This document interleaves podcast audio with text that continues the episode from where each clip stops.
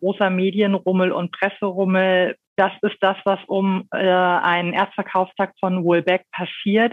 Sprich, wir müssen dafür sorgen, dass er dann wirklich, wenn die Presse berichtet, und das passiert ja seit dem Wochenende, dass der Titel dann auch überall verfügbar ist.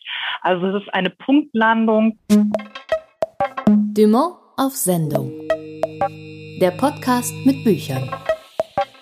Hallo, ich bin Martin Becker. Und ich bin Tabea Sörgel. Ein frohes neues Jahr. Ja, neues Jahr, neues Glück.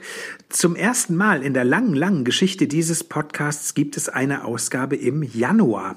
Was auch heißt, dass wir die Dezemberfolge überspringen mussten und zum Jahresende leider nicht gemeinsam Kekse gebacken haben. Naja, leider. Beim letzten Mal war am Ende Knoblauch in den Keksen. Ähm, der Schmerz hält sich bei mir zumindest in Grenzen, würde ich sagen. Und es gibt in dieser Ausgabe ja trotzdem ein Knallbonbon. Und wenn das zündet, klingt das so. Mithilfe eines über eine Rolle laufenden Seils zogen sie gemeinsam die aus Eisenblock und Fallbeil bestehende Vorrichtung hoch bis an den Querbalken. Bruno Juge schien nach und nach von einer großen Traurigkeit befallen zu werden, jedoch eher einer allgemeinen Traurigkeit. Nach einigen Sekunden, in denen man den Minister die Augen kurz schließen und dann wieder öffnen sah, betätigte einer der Männer den Auslöser. Die Klinge fiel innerhalb von zwei oder drei Sekunden herab, der Kopf wurde auf einen Schlag abgetrennt, ein Blutschwall ergoss sich in die Wanne, während der Kopf den Grashügel hinunterrollte, um schließlich genau vor der Kamera liegen zu bleiben, wenige Zentimeter von der Linse entfernt.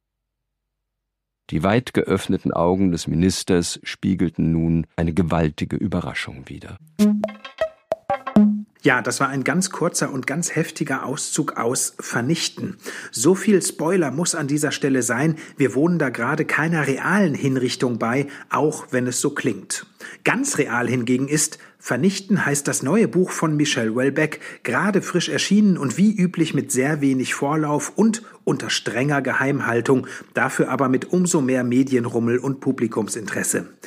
Wir haben uns mit einer Frau unterhalten, die bis jetzt gerade mit ihrer ganzen Abteilung sozusagen im Auge des Wellbeck-Sturms stand. Ja, Beate Textor ist seit Anfang 2021 Vertriebsleiterin bei Dumont und war jetzt auch dafür zuständig, dass der neue Wellbeck in Rekordzeit in den Handel kommt. Wir wollten als erstes wissen, wie arbeitsintensiv die Wochen seit der kurzfristigen Ankündigung von Vernichten für Sie persönlich waren. Ja, puh, kann ich da nur sagen. Die waren tatsächlich sehr arbeitsintensiv. Allerdings nicht nur für mich. Ich würde sogar sagen, hauptsächlich für mein Team im Innendienst wie auch den Außendienst, der es geschafft hat, in einem wirklich kurzen Zeitraum extrem viele und gute Vormerker zu sammeln damit wir zum Erstverkaufstag gut draußen stehen und die Endkunden überall Zugriff auf diesen Titel haben, was natürlich unser oberstes Ziel ist. Ähm, es wurde gerade schon gesagt, großer Medienrummel und Presserummel das ist das, was um äh, einen Erstverkaufstag von Woolbeck passiert.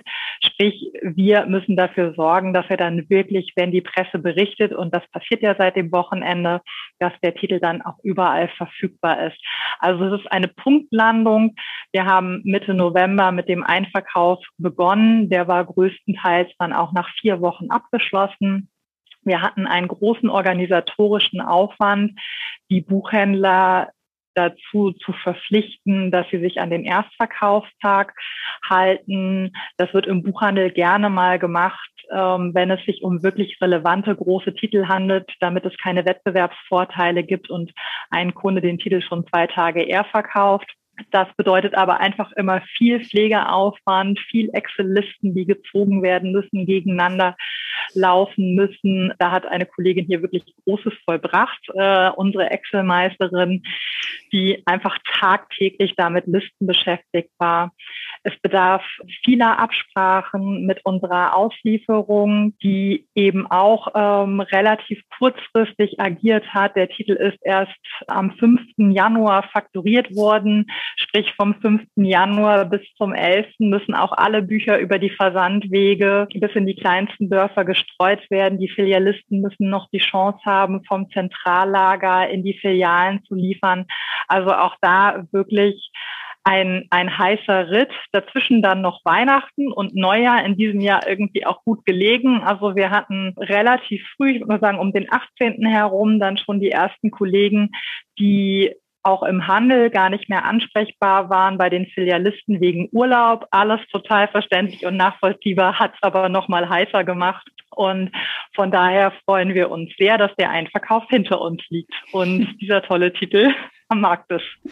Und Sie haben gerade im Vorgespräch erwähnt, dass die Geheimhaltung, die ähm, den Buchhandel betrifft, auch im Verlag ja eine Rolle gespielt hat. Sie haben ja selber ganz lange den Titel gar nicht gekannt, oder? Also den, das Buch nicht gelesen weder das Buch gelesen, noch den Titel gekannt, noch das Cover gesehen. Also top secret möchte ich mal sagen. Ja, also wirklich phänomenal und trotzdem funktioniert es unglaublich gut. Vertrieblich gesehen muss man sagen, ein Wallback kann man einverkaufen, ohne dass man groß weiß, worum es geht. Der Handel ist da sehr offen und freut sich. Natürlich hilft es an der einen oder anderen Stelle mal, wenn man ein bisschen mehr Informationen hätte. Hatten wir aber nicht. Wir haben den Titel am oder den Text am Samstag zur Verfügung gestellt bekommen, was auch nur vier Tage bis zum Erstverkaufstag bedeutet. Von daher, ja, der Vertrieb beziehungsweise der gesamte Verlag weiß auch nicht viel mehr als der Rest.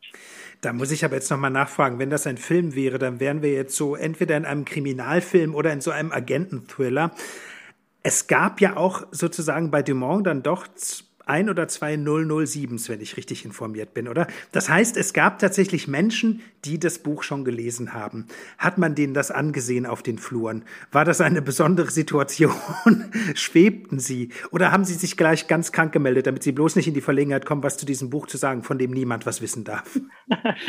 Also das Gute ist, jeder im Verlag weiß ja, welche Personen das sind. Also natürlich wusste unsere Verlegerin Sabine Kramer genau Bescheid, worum es geht und unsere Programmleiterin Annette Weber Weber, die das Buch auch betreut hat.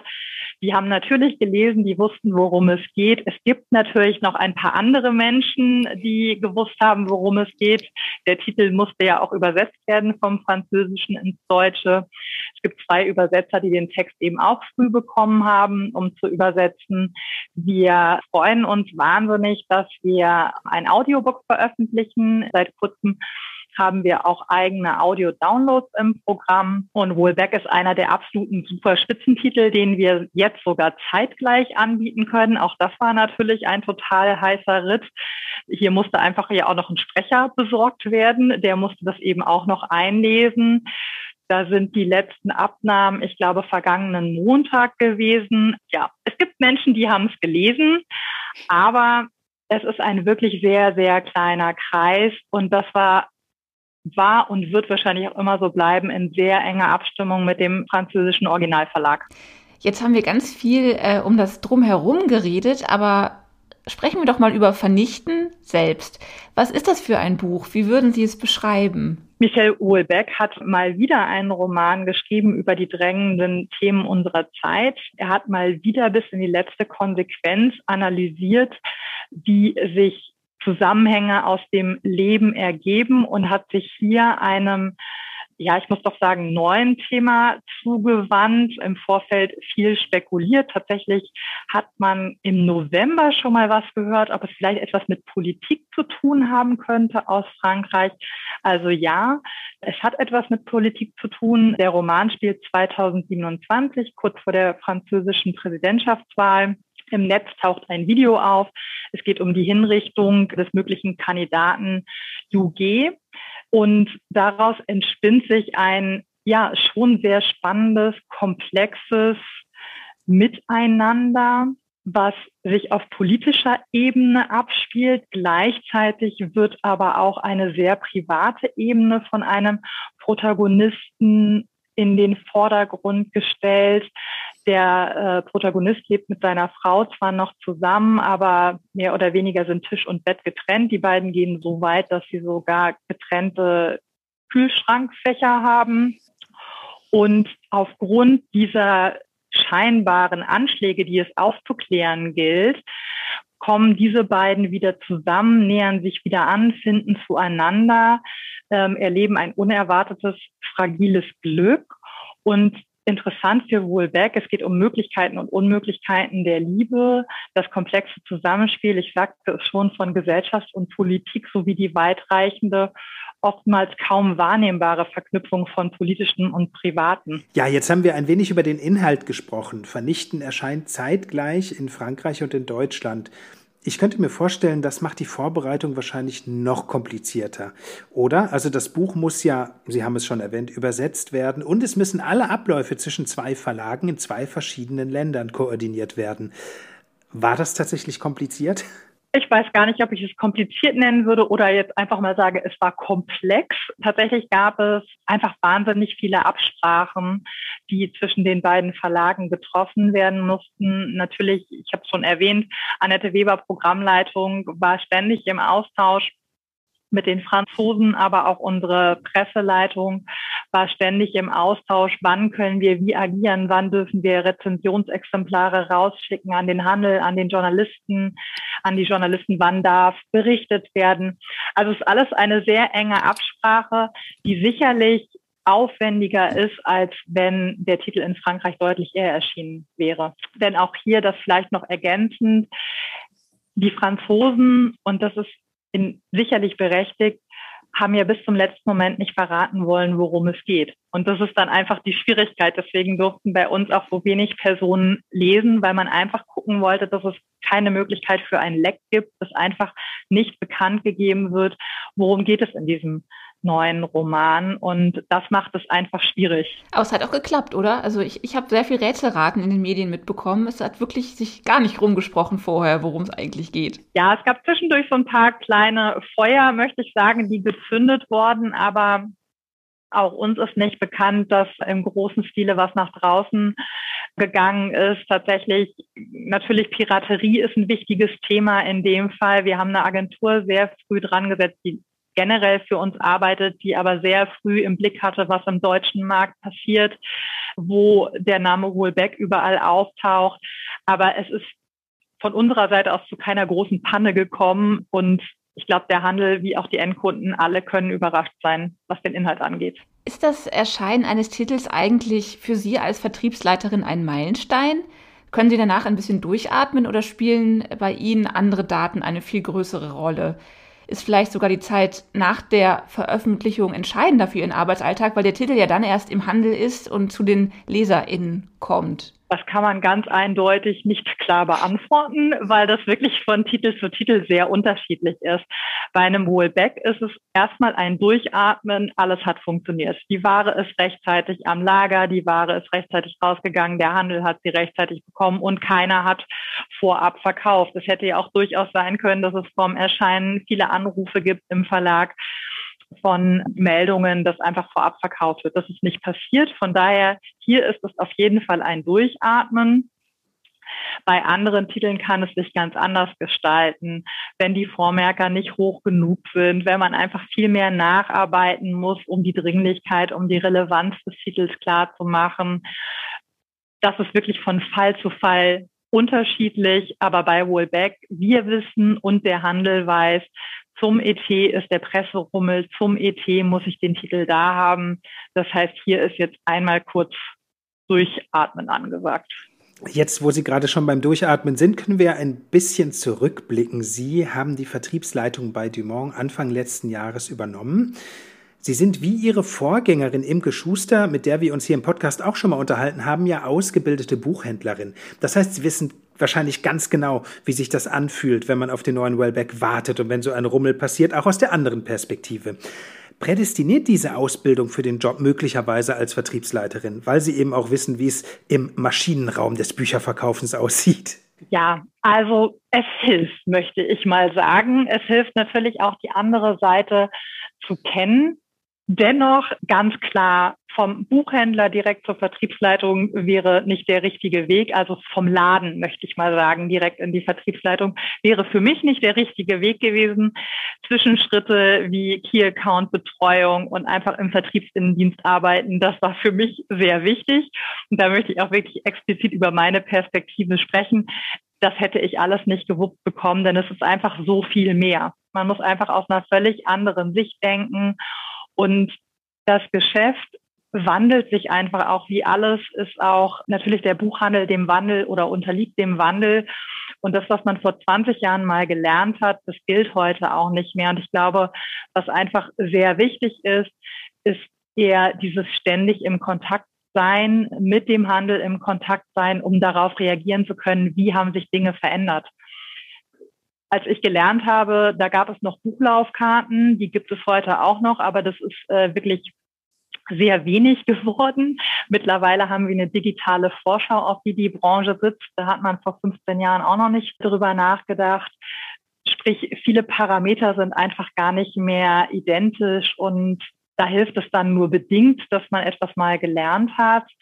Es hilft einfach jetzt, wie ich schon sagte, im Austausch sein, wirklich im Dialog mit den Kunden, um da auf Dinge reagieren zu können.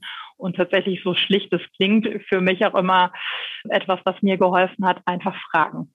Fragen, wie verhält es sich aktuell? Wie macht ihr es gerade? Was braucht ihr? Wie können wir helfen? Wie kriegen wir es gemeinsam hin? Und trotzdem, ich hatte eingangs gesagt, es hilft. Es hilft deswegen, weil der Buchhandel so anders ist oder das Geschäft mit Büchern so anders ist als mit anderen Produkten, wie wir unsere Ware ja gar nicht gern nennen. Aber es ist aufgrund des Themas Preisbindung und Rabatten, mit denen wir arbeiten, ist es einfach ein völlig anderes Geschäft, als wenn ich mit Toilettenpapier handeln würde, wo es einfach um andere Margen geht, wo es um Händlerabgabepreise geht, etc. Wir sind einfach eine spezielle, schöne Branche und da hilft es, Buchhändler zu sein und nicht, ich sag mal, Industriekaufmann. Ja, so wie das klingt, besteht wahrscheinlich ein Großteil Ihres Arbeitsalltags auch aus Kommunikation, oder? Mit den verschiedenen Abteilungen im Verlag reden, mit dem Buchhandel reden, reden, reden, reden. Reden, reden, reden. Ja, absolut. Also daraus besteht ein Großteil meines Jobs und wenn ich dem nachgehen kann, bin ich persönlich auch sehr glücklich, weil das, das ist, was mich auch, ja, glücklich macht, was mir viel Spaß macht, einfach im Austausch zu sein mit Menschen im Kontakt zu sein und zu lernen von der anderen Seite und auch Personen zu matchen, Schnittstelle zu sein. Ich finde, das ist eine große Herausforderung, aber eben auch eine sehr spannende. Ja, Frau Textor, wir wollen zum Schluss jetzt auch noch mit Ihnen auf das Buchjahr 2022 bei Dumont blicken. Was können wir in den nächsten Monaten erwarten und auf welche Titel freuen Sie sich denn ganz besonders, falls Sie das jetzt überhaupt schon sagen können? Das ist tatsächlich eine schwierige Frage, weil uns ein sehr spannendes Frühjahr erwartet. Spannend meint in dem Fall weniger, dass es spannungslastige Titel in Form von Kriminalromanen sind, sondern wirklich ein breites Portfolio an tollen neuen Titeln, die eben an den Start gehen. Und ich versuche mich jetzt zu konzentrieren auf einen Titel im ganz Besonderen, auf den ich mich sehr freue. Und zwar ist es Die Kinder sind Könige von Delphine de Vigan, einer bereits eingeführten, ebenfalls französischen Autorin. Schließen wir wieder mit den Franzosen, mit denen wir begonnen haben. In Die Kinder sind Könige geht es um eine Mutter, die es tatsächlich nur gut meint mit ihren Kindern, selber aber tatsächlich in einer Parallelwelt lebt, in einer Welt, in der sie ihre Kinder als Influencer vermarktet und sie der ganzen Welt öffentlich zeigt. Und ich muss sagen, mich hat dieser Roman persönlich gepackt. Er hat eine unglaubliche Sogwirkung. Er hat mich erschüttert. Er hat mir aber auch wahnsinnig viel aufgezeigt über eine Welt, in der ich mich zugegebenermaßen auch nicht so auskenne. Ich glaube, wir alle wissen, wie wichtig das Thema Influencer ist, wie sehr das benutzt wird, wie, wie sehr im Marketing damit gespielt wird. Nicht zuletzt machen wir das ja selber. Das aber im Bereich der Kinder zu sehen, wo es letztlich auch um eine Art Kinderarbeit geht, das hat mich wirklich erschüttert. Und ich glaube, und so haben wir den Roman auch gepitcht, dass es wirklich ein Roman über unsere Zeit ist, der einfach total wichtig ist, der relevant ist, weil er dafür sorgt, dass man versteht, wie Dinge funktionieren. Es ist wunderbar beschrieben in der Form, dass Delphine de Vigan nicht anklagt. Die berichtet einfach. Also auch die Mutter, die ihre Kinder als Influencer einsetzt, man zeigt nicht mit dem Finger drauf und sagt, du bist die Böse, sondern man versteht, warum sie agiert, wie sie geworden ist, wer sie mittlerweile ist. Es ist alles sehr, sehr menschlich und das macht für mich die Kraft, die sprachliche Kraft auch aus dieses Romans. Und gleichzeitig, ich habe das Wort erschütternd schon benutzt, ist es einfach erschütternd, weil es um kleine Kinder geht, die dafür sorgen, dass die Familie ein Einkommen hat und die letztlich so in einem Fokus stehen, dass sie gar nicht mehr normale Kinder sein können. Also es gibt eine Szene, die ich muss das einmal kurz beschreiben, weil mich das immer wieder, also das ist das, was ich mit diesem Roman verknüpfe. Das ist eine Auftakt, ist sogar die Auftaktszene.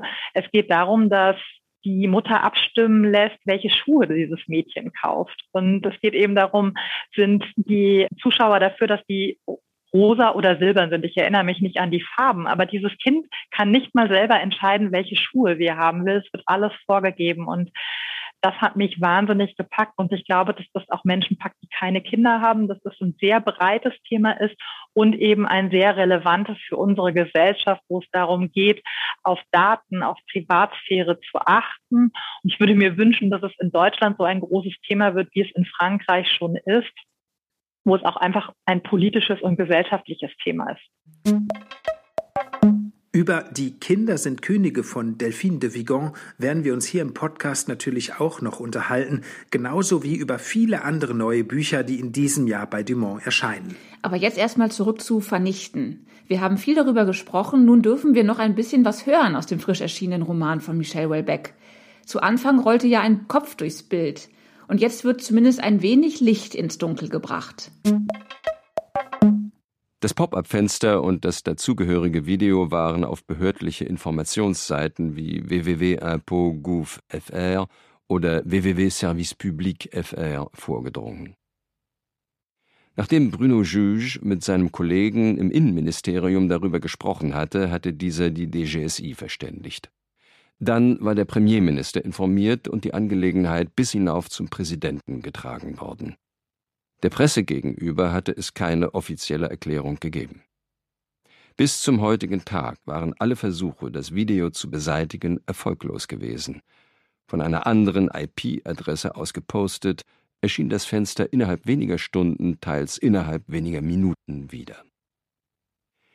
Dieses Video, sagte Fred, haben wir uns wirklich stundenlang angesehen. Wir haben es maximal vergrößert, vor allem die Einstellung auf den geköpften Rumpf in dem Augenblick, als das Blut aus der Halsschlagader schießt.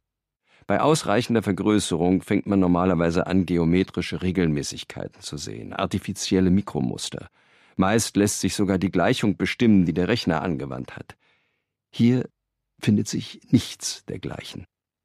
Du kannst es vergrößern, so viel du willst. Es bleibt chaotisch, unregelmäßig, genau wie bei einem echten Schnitt. Das hat mich so stutzig gemacht, dass ich mit Bustamante, dem Chef von Digital Commando, darüber gesprochen habe. Aber das sind doch eure Konkurrenten, oder? Ja, wir sind Konkurrenten, wenn du so willst, aber wir kommen gut miteinander aus und haben auch schon zusammen an Filmen gearbeitet.